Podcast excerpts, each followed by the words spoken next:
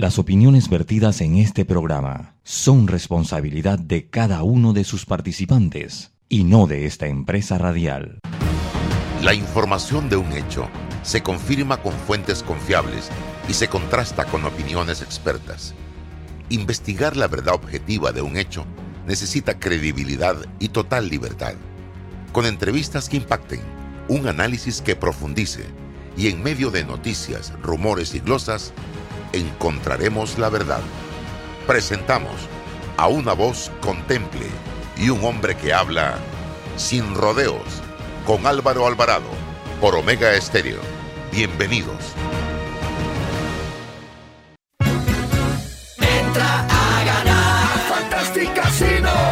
Fantastic Casino, entra a ganar más de 1,750 a la semana. Con bonos por jugar por cliente. Miércoles y domingo desde las 10 de la mañana. Mañanas jubilosas con Malcolm Ramos. La tarima virtual con DJ y en vivo desde las 4 de la tarde. De miércoles a sábado. Entra a ganar con sorteos en todos los Fantastic Casinos. El viernes desde las 6 de la tarde. Y esta semana desde la tarima virtual. La presentación de Nando Boom. Dile por favor que no demoren llegar. Con el cubetazo a 5.95 más ITBM. Presentando tu tarjeta Winner Club. Esta y todas las semanas, el mejor entretenimiento lo tiene Fantastic Casino.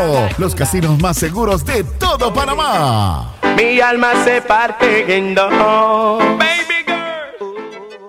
En Mi Bus seguimos modernizando el transporte público para brindarte un Panamá más conectado, reforzando las rutas complementarias de tu barrio para que llegues al punto de conectividad de tu zona.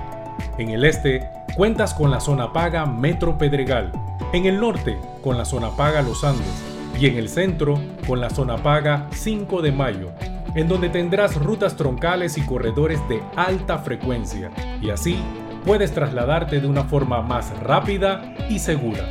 Sigue avanzando en tu viaje realizando el transbordo gratuito y aprovecha todos los beneficios en tiempo y dinero. Y recuerda, no bajes la guardia contra la COVID-19. Al viajar con nosotros, usa tu mascarilla, pantalla facial y gel alcoholado. Mi bus, la gente que mueve a Panamá.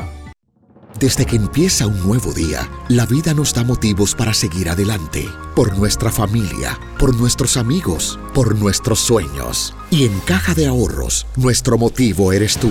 Acércate o ingresa a cajadeahorros.com.pa diagonal seguir adelante y elige una opción acorde a tus necesidades para que reactivemos juntos tus proyectos, porque nos sobran motivos para seguir adelante. Caja de Ahorros, el banco de la familia panameña.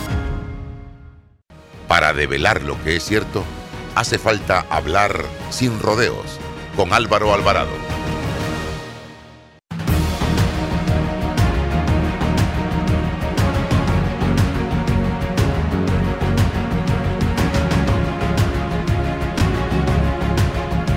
¿Qué tal mis amigos? Tengan todos muy buenos días. Bienvenidos a este su programa Sin Rodeos a través de Omega Estéreo, cobertura nacional.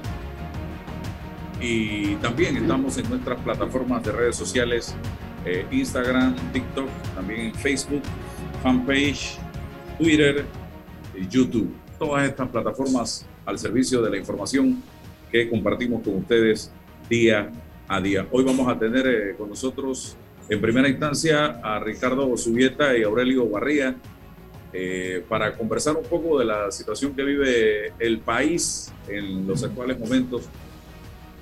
Eh, hoy los obreros del Sindicato Único de Trabajadores de la Construcción van a llevar adelante una manifestación con una agenda específica de temas.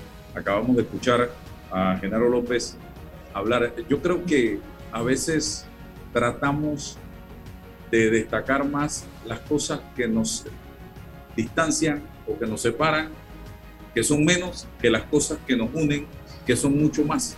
En este momento debe haber una preocupación colectiva de parte de la sociedad panameña.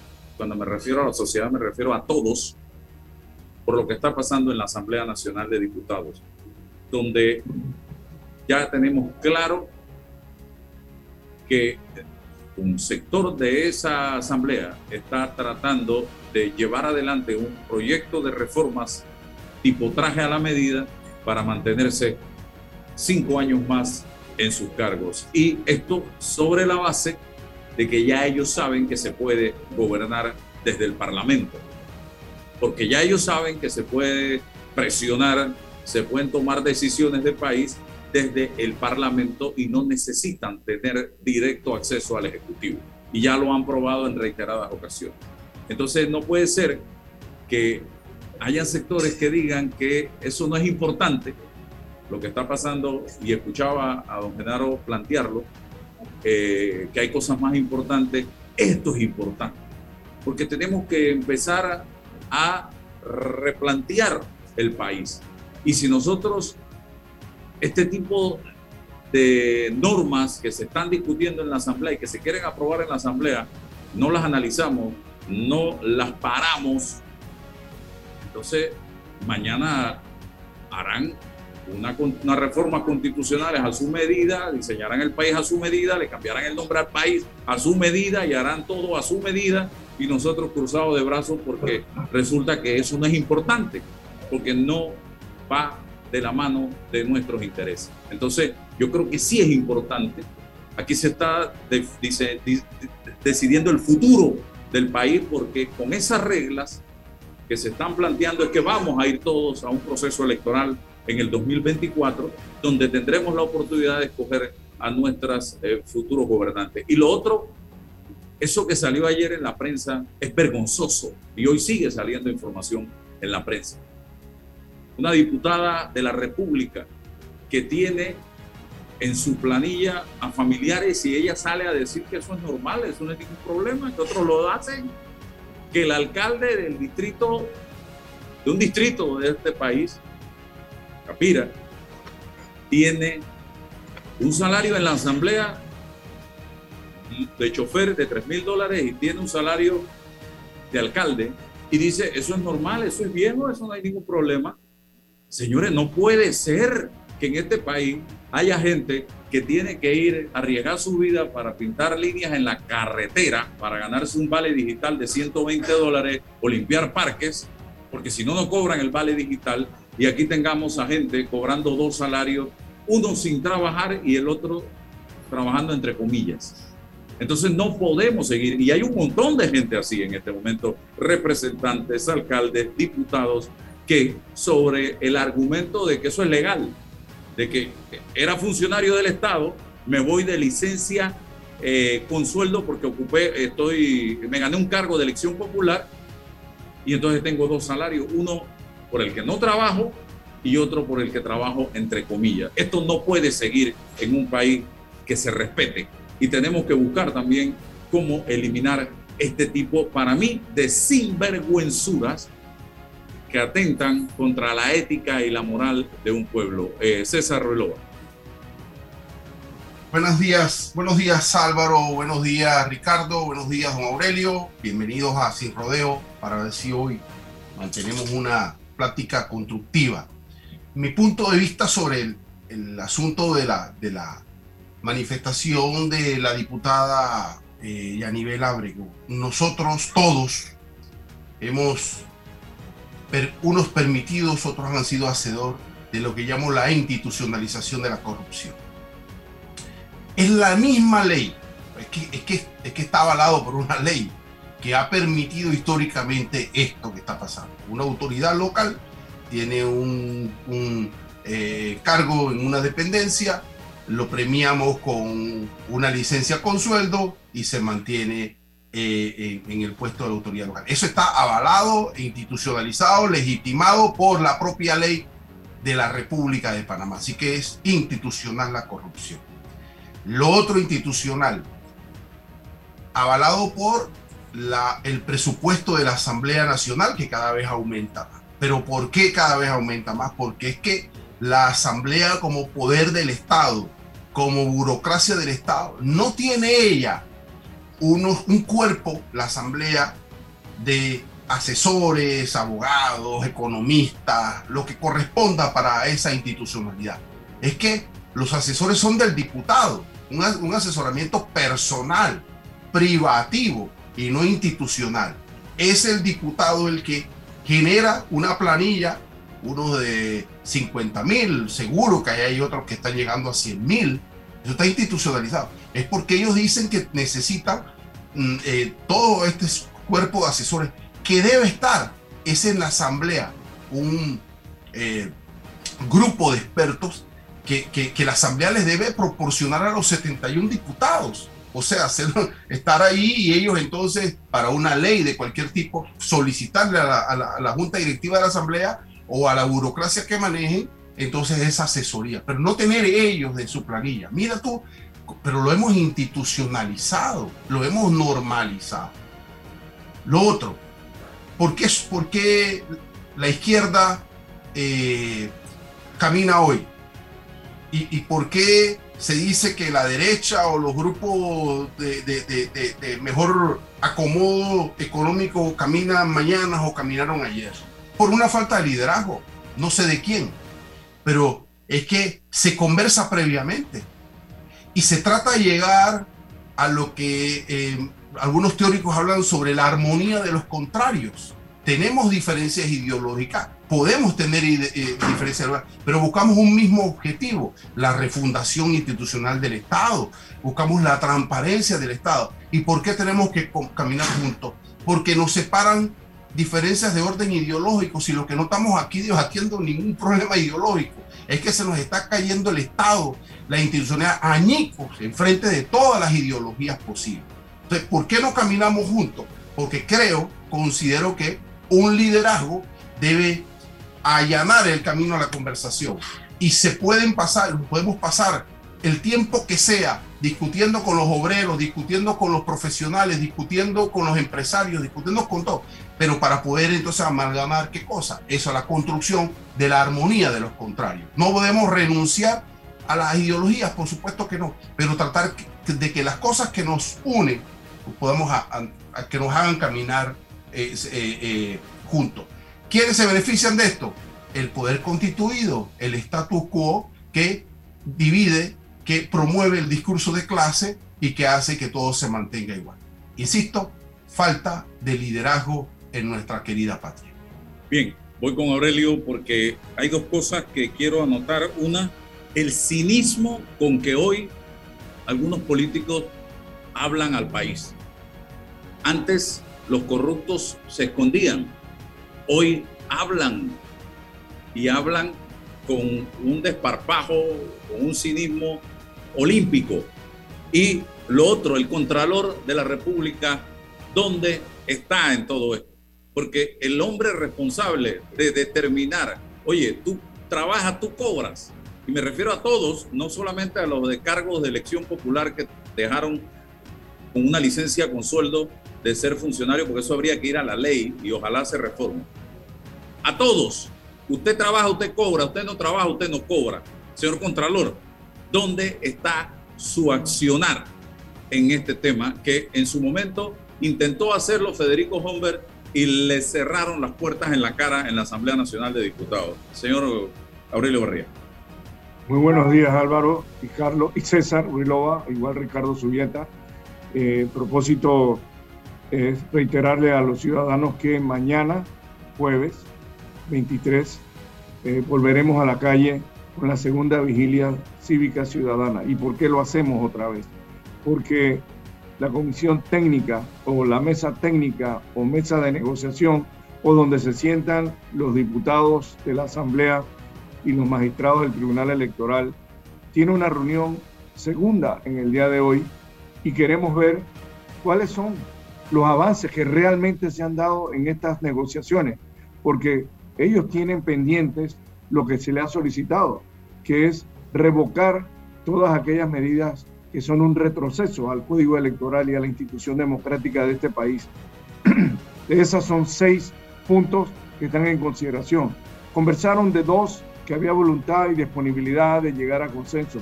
Lo que necesitamos es que se tome la decisión pronto en el primer debate y se diga revocamos esas medidas porque hemos visto la luz, aunque yo tengo mis serias dudas y por lo tanto hay que revocar estas medidas. Además, vamos a revisar aquellas medidas que se rechazaron, que son nueve medidas que fueron señaladas en el documento que entregó el Tribunal Electoral para su revisión el día 14 de septiembre en la primera reunión donde se sentaron a instancias del presidente de la República. Pero así nos vamos. En total, Álvaro, son 37 puntos que tienen que discutir y los más fundamentales no se están atendiendo. Eh, estamos en las ramas, estamos en lo accesorio y mientras eso no se dé, no podemos bajar la guardia. Tenemos que seguir poniendo la presión porque si no seguirán haciendo ese traje a la medida, a su conveniencia, a su interés para poder perpetuarse en la Asamblea y disponer de los fondos públicos como vienen disponiendo, no permitiendo que las escuelas tengan los recursos, que el Ministerio de Salud tenga más fondos, que el Ministerio de Obras Públicas y que los diferentes ministerios, el de seguridad, pueda resolver los problemas que atentan contra la violencia que tiene la violencia que estamos viviendo. Entonces, explícame, de eso se trata, de que tomen conciencia, que tengo mis serias dudas y sean sensatos y que aprueben. Mientras no se aprueben estos cambios, no vamos a bajar la guardia y seguiremos protestando porque es lo que se hace en una democracia participativa. Aquí no solo se viene y se vota cada cinco, años, aquí se tiene que plantear cuando las cosas no se están haciendo bien, la ciudadanía tiene todo el derecho de protestar y por eso estamos aquí, Álvaro. ¿Hay alguna, hay algún trasfondo político detrás de todo este movimiento que surgió en las redes sociales la semana pasada, don Aurelio Barría. Le formulo la pregunta. No, lo que hay es eh, planes, fotografías, videos para tratar de desacreditar a las personas que estamos eh, promoviendo esta vigilia cívica y tratando de que eso desinfle la participación ciudadana. Yo creo que esas son las mismas tácticas que usaron las dictaduras militares en 1987. Ellos no se dan cuenta que lo que estamos haciendo es ejerciendo nuestro derecho que nos permite la ley y la constitución panameña a todos los panameños. Es expresarnos cívicamente y dejar sentir nuestra forma de pensar, que es la de las mayorías, porque el soberano aquí es el pueblo. Y si todos pensamos así, los de la ciudad de Panamá, los de David en Chiriquí, los de Santiago, los de Las Tablas, Los Santos, Penonomea, Aguadulce, Chorrera, que hay que hacer los cambios, ellos lo tienen que hacer, han sentido la presión y por eso se han sentado, porque ellos eh, han observado cómo los medios de comunicación han permitido que muchas personas expresen lo que sienten. Y eso no les ha gustado, porque se han destapado las cosas que tú mencionas. ¿Cómo es posible que lo que se trata es de concentrar todo su poder para meterle mano al presupuesto de la nación? ¿Cómo es posible que se nombren familiares de una diputada? ¿Cómo es posible que tengamos un, un, alcalde nombrado y escogido por su comunidad que ahora es nombrado de conductor o mensajero en la asamblea para tener dos salarios cuando hay panameños que ni siquiera tienen un salario ni un salario mínimo? Eso no lo podemos permitir y el manejo de los fondos públicos se está concentrando en la dictadura parlamentaria que hoy nos gobierna y eso lo tenemos que cambiar. No pueden continuar. Ricardo Subieta. Buenos días a todos. Gracias Álvaro por el espacio. No, concuerdo con las palabras de, Aurelio y, con el licenciado Ruilova también. Eh, estamos ante una falta de liderazgo, ¿ah? pero el liderazgo eh, tenemos que también vernos en el espejo. Esa falta de liderazgo también nos atañe a nosotros los ciudadanos, que vamos a descalificar a cualquiera porque no estamos de acuerdo con ellos en un aspecto. Yo no puedo descalificar a Aurelio, al licenciado Relova, a ti porque estoy en desacuerdo con un tema contigo. Porque si tenemos puntos que nos unen, que son la mayoría, caramba, en eso apoyémonos los unos a los otros. Y ahí yo creo que fallan, por ejemplo, fallan las izquierdas, fallamos todos como sociedad. Buscamos es qué nos diferencia en vez de estar buscando qué es lo que nos une. Y aquí nos debe estar uniendo la, la lucha por una institucionalidad que se está desmoronando y le queda muy poco por, queda muy poco todavía. Eh, tenemos, como tú indicaste anteriormente, hubo un intento de, auditoría a la Asamblea en el gobierno pasado bajo Freddy Humbert, se hizo, la propia Daniela Ágrego, siendo presidenta de la Asamblea, no permitió la entrada, no, aquí no entran. Después vino la Corte, o el otro órgano del Estado, le dijo, no, tienes que abrir, no, no abro, porque no quiero, sin ningún tipo de fundamento, y aquí no pasa nada. y no pasa nada. Entonces, nos quejamos de listas negras y demás y de verdad no entendemos como población cómo se relaciona un tema como el otro. Pero es que en una de las listas nos están diciendo es que tú no investigas a nadie, tú no imputas a nadie y mucho menos condenas a nadie en temas de corrupción. eso nos lo están diciendo internacionalmente, estamos en listas por eso. Y entonces aquí vamos a hacer un viaje a promover el país, a traer inversiones, pero aquí no imputo a nadie, ni mucho menos condenar a nadie. Y la vida sigue. Entonces pretendemos que la gente sea tonta y no lea el periódico, o no, ya estamos todos interconectados, todos sabemos lo que está pasando en todos lados, y aquí pretendemos tapar el sol con, la, con el dedo. No se puede. ¿no? Aquí tenemos que ser serios, ya de que eh, aquí hay que jugar con nuevas reglas, hay que ser transparente, hay que ejecutar. Uno no puede estar diciendo que va a promover una cosa y después no hacerla. Hay que hacer lo que uno se propone hacer. Aquí no condenamos a nadie. Es una de las de los temas por los cuales estamos en listas. Pero aquí tampoco respetamos la institucionalidad, las reglas del juego. Aquí como en el fútbol, en el minuto 60, cambiamos de árbitro, cambiamos de regla y hacemos lo que nos da la gana y eso no puede seguir. Y por eso hablaba yo el día lunes con Irene Jiménez de que me gustaría la lista de empresas norteamericanas que han participado en licitaciones y han ganado licitaciones en los últimos 15 años. Para poner una, un ejemplo, eh, ¿cuántas empresas norteamericanas han entrado al país eh, y no entran no porque no quieren, sino porque no somos un país de reglas claras? Y aquí hay que estar preguntando, cuando vienes a tratar de invertir en Panamá, ¿con quién tengo que hablar? ¿Qué tengo que hacer? Eh, ¿Cuánto tengo que dar? Y eso se ha convertido en el común en este país, Ricardo. No, si te vas a las cifras del INEC, del propio INEC, y ves el flujo de inversión extranjera, los Estados Unidos ni siquiera está en el top 10. Ni siquiera está en el top 10. Estamos hablando de flujo, no que ya tengan la inversión en el país. Si ves las inversiones ya en el país, pues sí, sí están entre los primeros. Pero si ves el flujo de inversión, no está ni siquiera en el top 10. ¿Por qué? Porque qué país serio está en el top 10. Lo único que están son porque tienen un proyecto gigantesco. La mina, pues, es canadiense y por ende, bueno, tiene un flujo enorme pero en verdad que tengan países serios, que tengan muy pocos, no hay, no les interesa. Tras que tenemos un mercado mínimo, nos queremos poner exquisitos. Ah, bueno, es que para traer inversión extranjera tienes que hablar con X persona. Pues, por favor, hombre, eh, seamos serios. Tú no tienes que estar tocando la puerta a nadie si quieres invertir en un país. Tú vienes y lo haces porque están las reglas claras.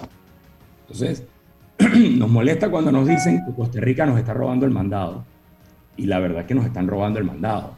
Y ellos no tienen canal. Y trabajar en Costa Rica no es fácil y aún así nos están robando el mandado. Eh, ¿no? Entonces, de verdad tenemos que vernos en el espejo y dejar de repetir lo mismo como si repetir las cosas las hiciera verdad. Tenemos que de verdad poner las barbas en remojo, ponernos serios con todos los temas y liderazgo, como dijo el licenciado Reloj, el liderazgo de gobierno. Si tú no ejerces tu liderazgo, otros ocupan tu espacio. Así de sencillo. Yo no veo liderazgo. Yo no, ¿Cómo a estas alturas no tenemos un plan de recuperación económica? ¿Cómo es posible? le han presentado tres proyectos. Eh, eh, eh, sé que el, licenciado Chapman presentó uno, el CONE presentó uno. Entiendo que están trabajando en ver cómo, cómo ejecutan ese plan de recuperación económica. Nada.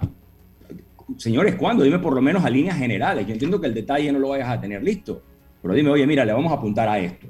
Vamos a refundar el país, pues en cada crisis es una oportunidad para refundarse. Tenemos una crisis profunda. Oye, mira, vamos a repuntar el país en esta dirección. Nos vamos a dedicar a esto. Esto es lo que nosotros vamos a hacer de ahora en adelante. Y para hacer eso tenemos que tomar estas medidas. A, B, C, D. Eso no pasa, no pasa nada.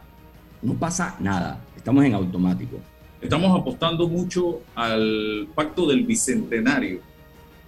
Y yo tengo mucho respeto por Paulina Franceschi y por la gente que está en el pacto del bicentenario, pero me preocupa que no hemos podido poner sobre la mesa cinco temas como tú planteas, Ricardo, para la reactivación del país, económicamente hablando, y de aquí van a surgir miles de propuestas. Si no podemos con cinco, vamos a poder con tres mil, con cinco mil propuestas que están saliendo de ahí hasta cómo pintar una escuela. Y usted parte del, usted parte de ese de ese equipo, don sí.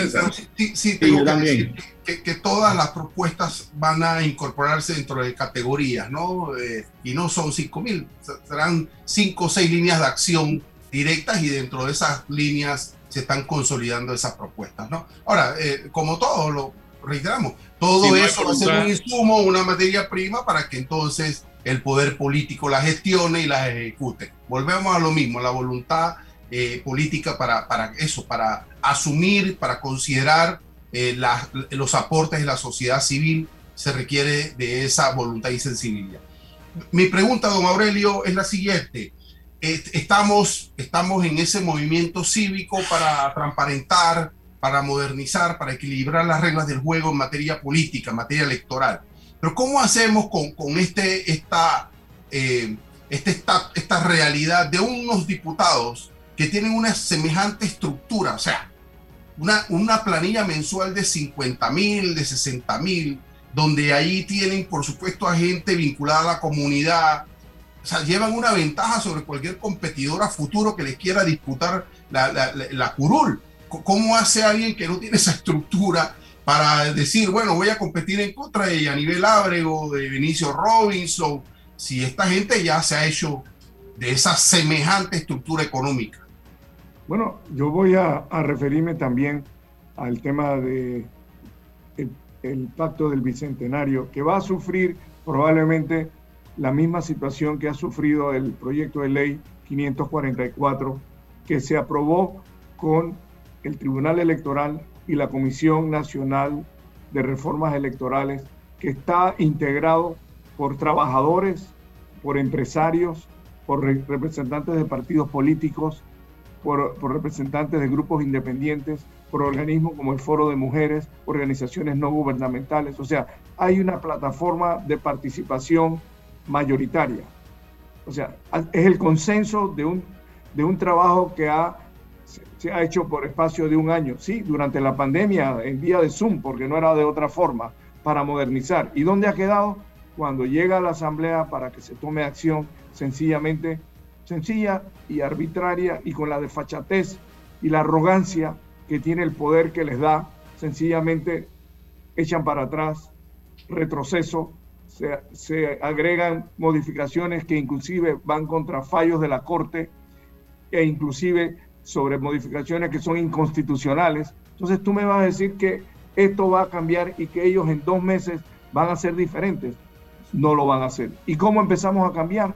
Para empezamos es teniendo mejores gobernantes y seleccionando o votando por mejores eh, diputados para que estén en la asamblea pensando en el futuro del país, pensando en cómo resolvemos, cómo avanzamos. Somos un país que está por encima de Centroamérica, con potencialidad, con centro logístico, con unas facilidades que no lo tiene ningún otro país, pero no las aprovechamos porque ellos no están ahí para pensar en el futuro. Ellos están ahí con una mentalidad muy corta, pensando en su beneficio y en sus intereses y cómo mantenerse en el poder, estableciendo leyes para poder arañar, para poder meterle mano al presupuesto. Recientemente plantearon de los 400 millones que adicionalmente se iban a adicionar al presupuesto, que se les concedieran 36 millones más. Ya iríamos por 133 millones de un presupuesto anual para la Asamblea.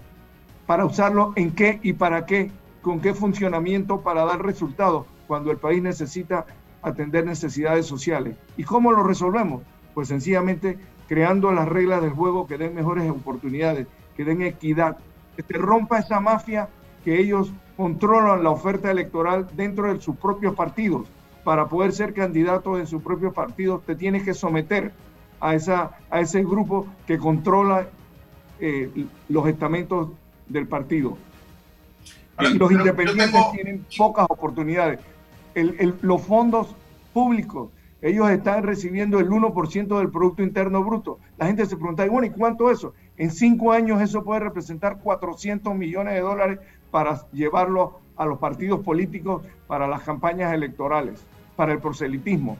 Y además de eso, todos los fondos que anualmente le meten mano en la Asamblea. Estoy de acuerdo contigo. ¿Cómo puede una persona independiente, cómo una persona puede competir contra todas esas ventajas que se otorgan ellos? Es muy difícil y por eso tenemos que buscar que tengamos nuevos gobernantes, jóvenes como los cinco que hay, que a pesar de todas las consecuencias han demostrado que quieren este país y están dispuestos a luchar para que haya los cambios. Pero cinco personas contra 71 votos es muy difícil. Pero don Aurelio, mi, duda es la siguiente. Em, dentro del paquete o dentro de las reglas del código electoral, lo que se presentó en la comisión de reforma y lo que se está debatiendo ahora mismo, desde mi humilde punto de vista, no se va a resolver ese problema. Quizás se va a mejorar, pero son ellos mismos los que van a poder participar. Y si en una ganaron con cociente, en otra van a ganar con medio cociente o van a resultar con, con el residuo, pero van a, van, a, van a salir porque tienen esa estructura política a la cual yo hago, hago alusión. Ahora, ¿por qué razón nosotros, comprendiendo la relación de causa-efecto, no ponemos en el debate, en la palestra, el problema de la no reelección? Porque es que llegan y al segundo día lo primero que piensan es en la reelección. O sea, ahí está el... Eso es constitucional. Bueno, bueno, pues por eso les digo. En el, bueno, en el movimiento, poner en la mesa, en el debate, este problema político de la no reelección para la diputación. Igual la segunda vuelta. Porque nos movemos, nos movemos con el problema del procedimiento del tribunal. Está perfecto, pero dejamos la causa. Y la causa es el asunto de la reelección, indeterminada. César, te voy a dar un ejemplo. Aquí se presentó un proyecto de reformas constitucionales que se llevó por parte de este gobierno a la Asamblea. ¿Y qué hicieron? Lo mismo que han hecho ahora con el proyecto de ley 544. Le metieron una serie de reformas y de cargos y de situaciones y modificaciones que lo hicieron imposible. Pero hablo desde la iniciativa del movimiento cívico, no desde la iniciativa de lo que ocurrió con esto. Para convocar a una asamblea constituyente, llámele originaria o llámele paralela, se requiere un movimiento nacional.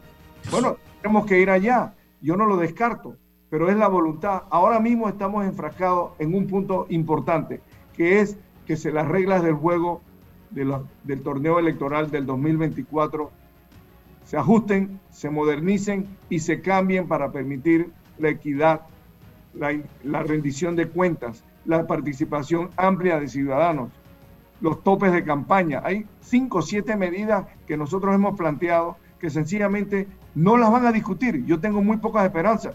Yo te, me atrevo a decir que en el día de hoy yo estaría seriamente sorprendido y me gustaría estar equivocado si en el día de hoy esa comisión de negociación aprueba esos cambios fundamentales.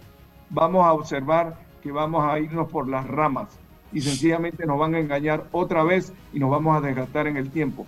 Y quedan 30 días y, algunos días más, porque hasta el 31 de octubre tenemos para que pase a segundo debate y que sea eh, aprobado el proyecto 544 por el Pleno de la Asamblea. Yo no lo veo. Yo no lo veo si no hay presión y solamente actúan cuando tienen la presión en la mesa. Sí, y lo que plantea César es lo que planteamos todos nosotros.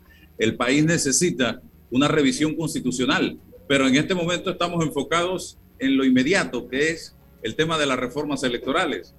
Evidentemente, si queremos ir a Los Santos por carretera, tenemos que pasar por el Puente de las Américas o por el Puente Centenario primero no podemos llegar. a veces podemos dar un gran salto y llegamos a la Villa de los Santos, Álvaro. Hay que cumplir con los procesos y con los pasos adecuados para llegar a donde queremos llegar. El tema constitucional es un tema en el que, eh, que tenemos que, que, discutir. Ayer conversaba yo con un amigo y discutíamos, oye, ¿qué tal si surge en el escenario la figura del candidato político a la presidencia en las próximas elecciones que diga, hey, mi compromiso es refundar la patria. Yo voy a someterme al voto de la población. Si soy electo, mi única propuesta es una nueva constitución a este país. Y cuando esa constitución esté lista, yo me retiro, llamo a nuevas elecciones y arrancamos de nuevo. Yo, yo lo digo, Álvaro, porque sería, una, sería algo novedoso. Sí, pero yo, yo lo digo para lo inmediato, porque estamos hablando de lo inmediato, de lo urgente, es en el movimiento, porque acaba de nacer un movimiento, presionar al Ejecutivo para la convocatoria de un referéndum. O sea, eso se debe conversar. en el camino del debate. Eso al señor usted escuchó al señor Mezquita hablando con nosotros la vez pasada. Una cosa, una cosa claramente que eso no va a pasar. don Álvaro, lo que ocurre es lo siguiente insisto, yo comprendo perfectamente, pero insisto, parte de, la, de, de, los objetivos y finalidades es ir a la causa para que ellos sepan que, que, sabemos cuál es la causa que está generando todos estos problemas. Porque, y yo eh, comprendo perfectamente, pero le vamos a tener que dar el carnet de jubilación a los diputados con estas reglas del juego. Ya tenemos que pedirle al Seguro Social que le vaya, le vaya otorgando la, el, porque se van a jubilar ahí ya, si no, si, si, no les permitimos la religión o no presionamos al Ejecutivo para que convoque un referéndum, aunque no lo hagan, pero van a quedar en evidencia. Y en el 24, yo no sé con, qué van a decir. Pero si no, se los, no le presionamos, en el 24 nos vienen con una verborrea y con una retórica política, ya asumiendo eso. Ah, bueno, ellos, miren lo que nos van a decir. Nosotros presentamos nuestro paquete de reforma y se ahogó y no ocurrió más nada en materia constitucional. Y tenemos 30 años de estar escuchando lo mismo. Lo mismo Varela, lo mismo Martínez, y nos hemos ido en ese barquito. Eh, Subieta, otra preocupación en materia económica, nos estamos endeudando cada día más y no ni siquiera para arreglar las calles, para pagar planilla y para pagar vale digital. Eh, para eso y subsidios es que nos estamos endeudando en este país y ya ni siquiera nuestros nietos y tataranietos están endeudados. No sé, háblame de esto. Como, como bien indicas, el tema de, la deuda es, importante. Todos podemos vivir con deuda y el Estado vive con deuda. El tema es, bueno, como tú bien dijiste, ¿en qué te gastas esa deuda? Si la deuda te la estás, la estás invirtiendo, no hay ningún problema, esa es la intención. Pero tú te estás endeudando para pagar planilla, una planilla que en pandemia aumentó. Eso no tiene ningún sentido. Y nuevamente apunto a lo que decía antes, no vivimos en una burbuja. A nosotros nos evalúan como país y se están dando cuenta de lo que estamos haciendo y el irresponsable manejo de nuestras finanzas que estamos teniendo. No podemos seguir endeudándonos para estar pagando planilla en pandemia, con todas las necesidades que, que habían y que ahora se aumentan. No tiene ningún sentido. Entonces, nuevamente, dejemos de vivir en la burbuja, aterricemos y pongámonos serios en el tema.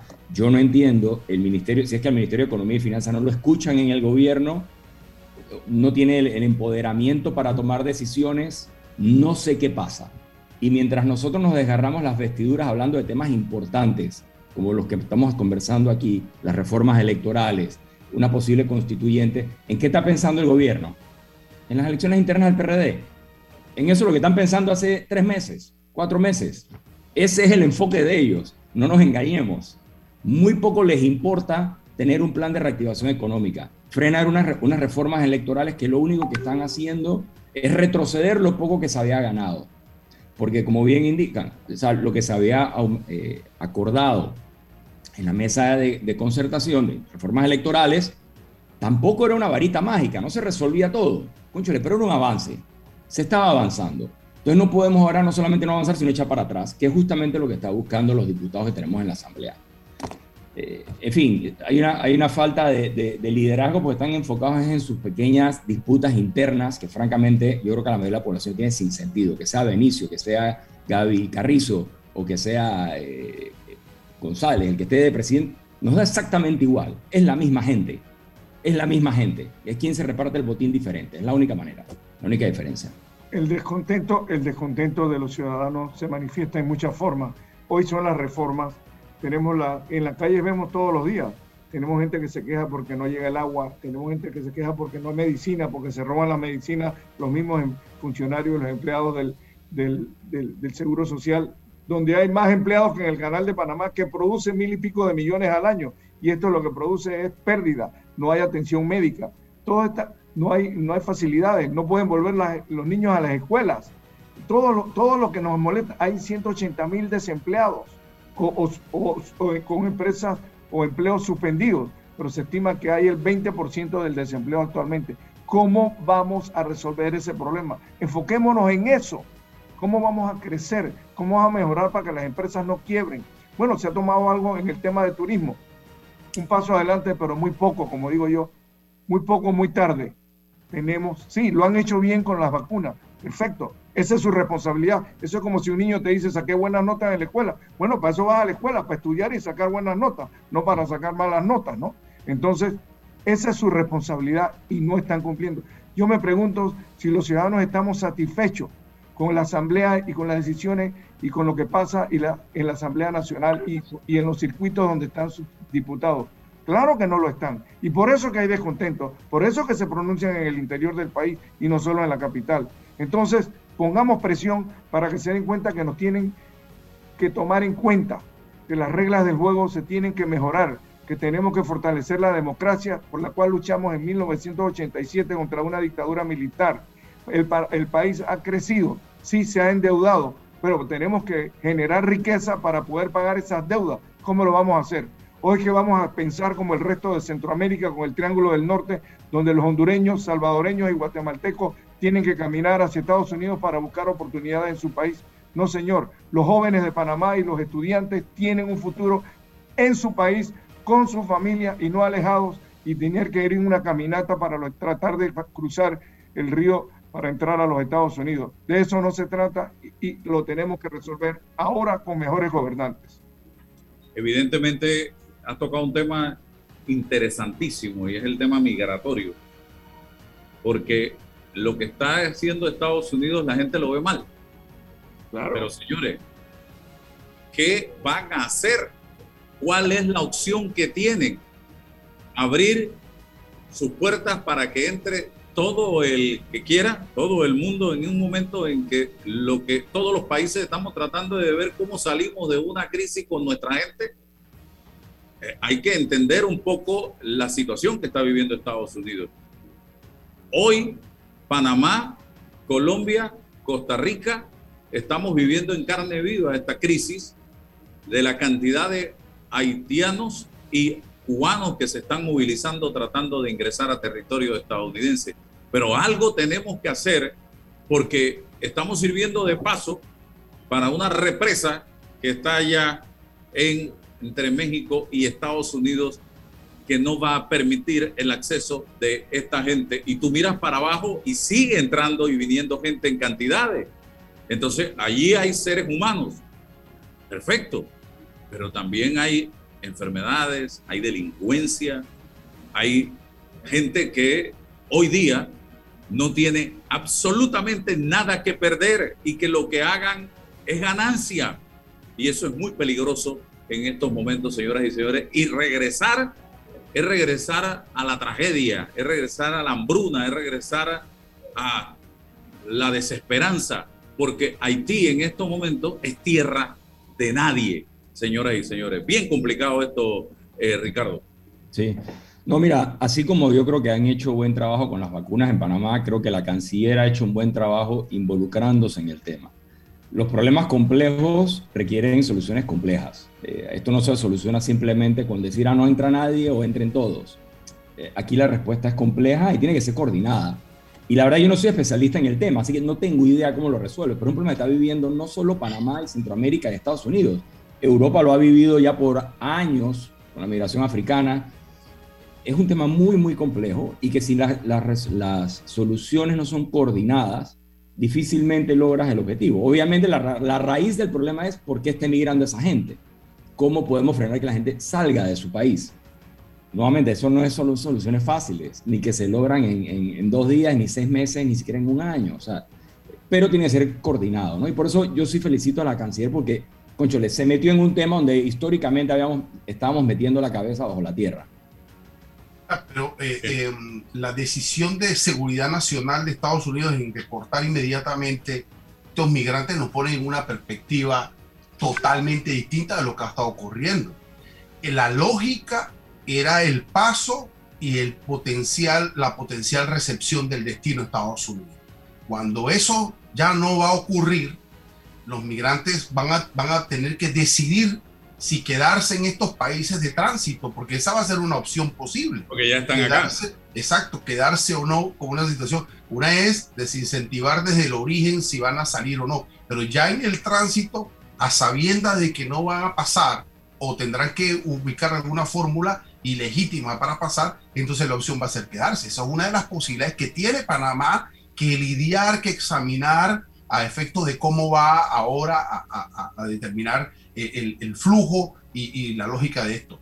Es sumamente importante y lo otro termino es el hecho de que necesitamos eh, eh, apoyar a Haití, ¿Qué, está ocurriendo ahí? Necesitamos liderazgo de la OEA. ¿Dónde están estos organismos internacionales latinoamericanos? Allí acaban de asesinar un presidente de la República y, todavía nada, nada ocurre. Entonces, Estados Unidos con su liderazgo y toda Latinoamérica con la organización de la OEA tiene que intervenir política, social y económicamente y tenemos que impulsar regionalmente este debate eh, en función de los migrantes y la situación de, Haití. Bien, cierre, eh, Aurelio, para invitar mañana a la actividad, a la vigilia en la Asamblea. Hora. Sí, gracias.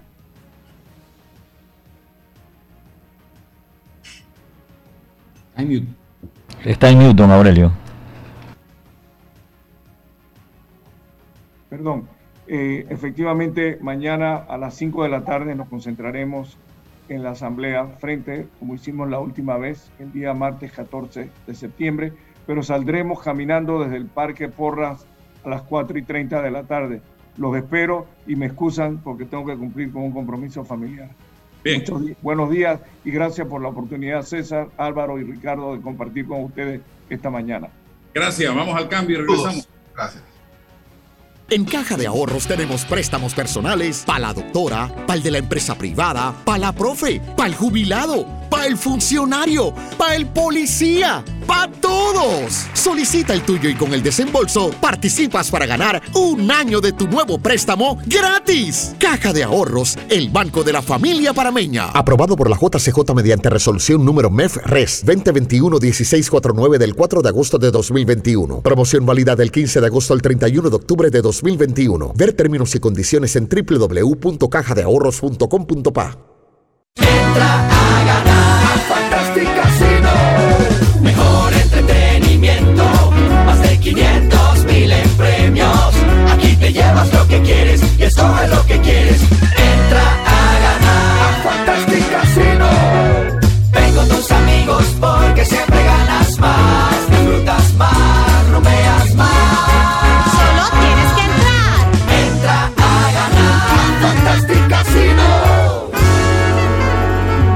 ¿Sabías que el yacimiento de cobre Panamá es un pórfido de cobre? Esto significa que el cobre está acompañado de otros minerales, que en nuestro caso, oro, plata y molibdeno en menores cantidades. Cobre Panamá. Estamos transformando vidas. Déjate llevar por la frescura del pollo melo, panameño como tú. Déjate llevar por la frescura del pollo melo. Variedad altos estándares, la calidad es una promesa para llevarte el pollo melo siempre fresco hasta tu mesa. Déjate llevar con la frescura del pollo melo. Por su sabor y calidad lo prefiero. Déjate llevar con la frescura melo. Estimado usuario, evita sanciones. No te quites la mascarilla ni la pantalla facial. No ingieras alimentos y ningún tipo de bebidas dentro de trenes y estaciones. Respeta las normas. Cuida tu metro. Descarga ya la nueva billetera electrónica nacional BEN de Banco Nacional de Panamá, tu app de cuenta virtual que te permitirá realizar pagos, consultas, recargas, transferencias y retiros en cajeros automáticos, todo de manera fácil, rápida y segura. Envía y recibe dinero utilizando tu celular. Banco Nacional de Panamá, grande como tú. En Mi Bus seguimos modernizando el transporte público para brindarte un Panamá más conectado reforzando las rutas complementarias de tu barrio para que llegues al punto de conectividad de tu zona. En el este, cuentas con la zona paga Metro Pedregal, en el norte, con la zona paga Los Andes, y en el centro, con la zona paga 5 de Mayo, en donde tendrás rutas troncales y corredores de alta frecuencia, y así puedes trasladarte de una forma más rápida y segura. Sigue avanzando en tu viaje realizando el transporte gratuito y aprovecha todos los beneficios en tiempo y dinero. Y recuerda, no bajes la guardia contra la COVID-19. Al viajar con nosotros, usa tu mascarilla, pantalla facial y gel alcoholado. Mi bus, la gente que mueve a Panamá. Oye, ¿tú ya te vacunaste? No, aún lo estoy pensando. Pero si las vacunas son una esperanza de volver a una vida normal y salvar vidas. Hoy desde Panama Ports queremos enviarle un mensaje a los panameños. Vamos todos a vacunarnos como un país que quiere salir adelante, con positivismo y buena actitud. Por eso, ponle el hombro al COVID-19 para que juntos podamos salir adelante. Presta atención a los lugares y días donde estarán vacunando. Panama Ports, 25 años unidos a Panamá. Bueno, me voy a comer con una estrella. Mm. Espérate, ¿y tu esposa sabe? Claro, ella sabe que la estrella del sabor es American Star. Y por eso en la casa comemos delicioso. American Star, el tasajo, jamón, chorizos y embutidos más suaves, económicos y con el sabor que le gusta a todos. ¡Oh! ¿Me invitas a conocer esa estrella? Busca la estrella roja y azul American Star, la estrella de tu cocina. Hay un delito que va en aumento, que se aprovecha de la buena fe de los ciudadanos. Yo estoy aquí construido aquí en mi carro solamente suyo y mi persona. Entonces quiero que usted me diga, ¿tiene el dinero completo o tiene usted un abono? Que realiza estafas por medio del comercio electrónico y que suplanta tu identidad. Ese es el ciberdelito, con un aumento del 225% en el primer trimestre, convirtiéndose en el delito con mayor incidencia en el último año. Estos grupos de crimen organizado generan 20 mil dólares diarios aproximadamente al cometer estos delitos. Si alguien te solicita dinero por redes sociales, antes de depositar, llama a esa persona y confirma la información. El ciberdelito es real. Denúncialo al 507-2988 o al 104. Un mensaje de la Policía Nacional, el Ministerio Público y esta emisora. Desde que empieza un nuevo día, la vida nos da motivos para seguir adelante, por nuestra familia, por nuestros amigos, por nuestros sueños. Y en Caja de Ahorros, nuestro motivo eres tú.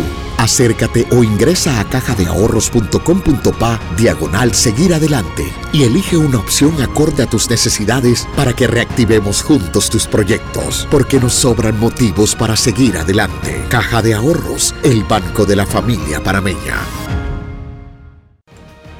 Está escuchando El Temple de una voz que habla, sin rodeos, con Álvaro Alvarado.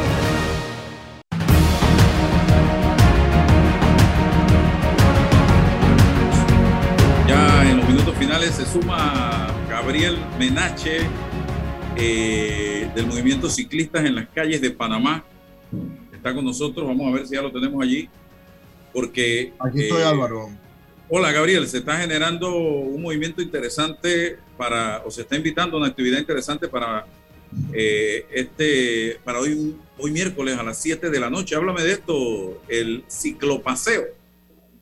Bueno, sí, correcto. Estamos junto a varias organizaciones, pues nosotros estamos participando dentro de este paseo y pues tratando de incentivar cada, día más el tema de la micromovilidad o la movilidad sustentable. Precisamente hoy es el día de la movilidad sustentable y pues queremos promover el uso eh, de métodos alternativos de transporte que no sean el carro, que no sea eh, eh, usar vehículos de gasolina y pues los, incentivamos y, y- y que vengas Álvaro, bienvenido. Lo primero que tengo que hacer es comprarme la bicicleta, porque yo no puedo ir a un ciclopaseo a pie. Bueno, ahí tenemos los scooters ahí para ofrecerte, con mucho gusto. ¿ah? Ah, excelente. Se cae, se cae. No, no, no. No, no, no, ya. todavía te caes ahí en eso. Ya viví la experiencia y me fue bien. ¿Ah, sí? Gabriel. Sí, sí, sí, cómo no. Ah, de una, ni se cayó. ¿Viste? No, no, la hicimos aquí en, en la- Editaron ese, ese video, está editado. no, lo hicimos aquí en Costa del Este, muy interesante la experiencia que nos tocó vivir eh, en este vehículo de transporte que a diario yo veo aquí desde el salón del restaurante pasar gente en scooter vestidos hasta con saco y corbata dirigiéndose a su puesto de trabajo. ¿Cómo es que funciona esto, eh, Gabriel? Bueno, eh, realmente es un sistema que se inventa en muchas ciudades en Europa y en Estados Unidos, donde se utiliza el método de pago, la tarjeta de crédito, y se usa a través de una aplicación donde tú pagas únicamente los minutos que tú estás utilizando el transporte. y la gran ventaja es que eliminas el tema de estacionamientos, eliminas el tema de, del tráfico, eliminas el tema... Todavía Panamá tenemos ciertas dificultades que, que, pues no tenemos la infraestructura de ciclovías que tienen las ciudades en Europa, que tienen las ciudades en Estados Unidos. Pero bueno, estamos justo con diferentes organizaciones peleando para que esto eh, eh, eh, se, cada, cada día funcione mejor, ¿no? Cada día eh, haya más seguridad en las calles, fomentamos el uso del casco dentro de las vías, eh, tenemos muchos programas donde regalamos cascos, promociones, etcétera. Y pues la idea es que cada día se sienta más seguro el usuario y que, y que le tengan eh, eh, más, eh, eh, menos miedo a este tipo de transporte y cada vez más eh, afinidad a, a, a este tipo de transporte. Si yo quiero donde- participar hoy en esta actividad, en Ajá. el ciclopaseo, ¿cómo es la logística? ¿Qué tengo que hacer? Bueno, tienes que acercarte eh, hoy a las 7 de la noche. a el- eh, vamos a estar eh, al lado del Hotel Miramar, ahí es donde nos vamos a convocar. Y de ahí salimos en un paseo, vamos hacia el, casco viejo. Eh, nosotros vamos a tener una cantidad de scooters disponibles para personas que quieran participar sin ningún costo. Es parte de nuestro incentivo, pues, para que venga la gente a probarlo. Y también, sí, básicamente es asistir con ganas y de, de querer divertirte y, y aprender un poco La ruta. cuáles son las rutas, cuáles son, cuáles son los pasos más eh, eh, seguros donde puedes cruzar. Tenemos en Panamá, por ejemplo, muchos pasos, eh, cebras peatonales que ni siquiera tienen una rampa para discapacitados. Entonces también se dificulta en un scooter pasar por esos lugares donde no hay accesos. Y pues la idea es que, que nosotros enseñarle al usuario cuáles son las mejores rutas, cuáles son los mejores lugares por donde atravesar la ciudad, donde te sientas seguro, donde te sientas confiado. Y pues eh, también lo estamos haciendo con varias organizaciones, está Osiris de la eh, organización Caracas. Funda- Funda- eh, Fundación Vial, eh, está Juvenal que tiene la Fundación de Ciclismo, se llama Movimiento, que a veces se me olvida el nombre, déjame eh, Y recordarme. explícame cuál será la ruta de la noche de hoy y si va a haber eh, apoyo policial para, eh, tú sabes, facilitar eh, este paseo. Bueno, no estoy 100% seguro si tendremos apoyo policial. El último que hicimos sí lo obtuvimos. Eh, yo creo que sí va a haber algún tipo de asistencia y, si mal no recuerdo, salimos de ahí de la cinta costera, cerca del Parque Urraca, y de ahí nos vamos a dirigir hacia el Mercado del Marisco, después nos vamos hacia el Casco Antiguo y creo que después vamos a regresar por una ciclorruta nueva, que es toda la parte que une eh, el metro desde la Plaza 5 de Mayo por la Justo Arosemena y que, que comu- comunica la, la ciclorruta de la Vía España, ¿no? Que, que realmente es una ciclorruta que muy poca gente sabe que existe y pues la idea es que sí se conecten las dos ciclorrutas que existen hoy día de una forma segura para, para los usuarios, ¿no? Bueno, Gabriel, te prometo que voy a estar yo hoy a las 7 de la noche ahí. Primera vez que voy a hacer esa actividad porque tengo mi bicicleta que me compré que es de 1952. Sirve para eso, ¿no? Correcto, correcto. No tiene luces, tiene frenos para atrás, no hay ningún requerimiento. No, no, si, si puedes tener por lo menos un chaleco reflectivo o, o- o una luz, siempre es, eh, o sea, es recomendable, ¿no? Pero, pero realmente somos varios y vamos en caravana, así que no es necesario. Bueno, un tanque de oxígeno, si me quedo sin oxígeno, solo eso y, y seguro del agua. Entonces ahí voy a estar yo a las 7 de la noche con mi bicicleta. Esa distancia, ¿cuántos kilómetros crees que hay ahí? Para, ¿no? Hay que, o sea, hay algunos stops. Sí, seguro, seguro. Vamos a tener refrigerio, stop. eh, eh, eh, es la idea, así es. Bien, entonces, 7 de la noche en los estacionamientos, hay un costado del hotel El Miramar eh, para esta eh, hermosa actividad que se está llevando y que es constante todos los miércoles a las 7 de la noche, Gabriel. Bueno, esto es una actividad que está organizando el movimiento de ciclistas en las calles de Panamá. eh, y sí vamos a estar en el estacionamiento del Hotel Miramar. De ahí vamos a salir Eh, y sí, se está haciendo cada una vez, eh, cada 15 días más o menos, y pues apoyamos a, los diferentes movimientos que incentivan pues el tema de la micromovilidad y pues estamos uniéndonos en este, en este caso con ellos a, participar de esta actividad. Te cuento cómo me va Álvaro. ¿ah? Sí, por favor. entonces, quiero agradecerle a Gabriel por haber estado con nosotros en la mañana de hoy y me mantienes informado para seguir eh, dando o, dando a conocer este, eh, esta interesante actividad que se está llevando a cabo, promoviendo estos ciclopaseos. Gracias. Vamos entonces. Muchísimas gracias, Álvaro. Gracias. Bien, y para terminar, eh, recuerda que Credit Corban te compra tu saldo de las tarjetas de otros bancos al 0% por 13 meses. Además, recibes la membresía gratis el primer año, promoción válida hasta el 30 de septiembre.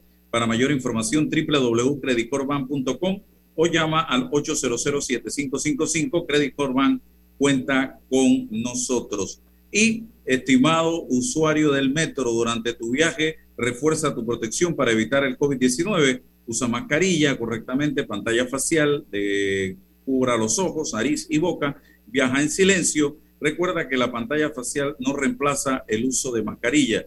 No bajes la guardia. Cuidándote, nos cuidamos todos. Bueno, se acabó el tiempo. Gracias por la atención dispensada. Si Dios nos da permiso, don César, mañana estaremos nuevamente con ustedes. Hasta mañana. mañana. La información de un hecho se confirma con fuentes confiables y se contrasta con opiniones expertas. Investigar la verdad objetiva de un hecho necesita credibilidad y total libertad. Con entrevistas que impacten, un análisis que profundice y en medio de noticias, rumores y glosas, encontraremos la verdad. Presentamos a una voz contemple y un hombre que habla sin rodeos con Álvaro Alvarado por Omega Estéreo.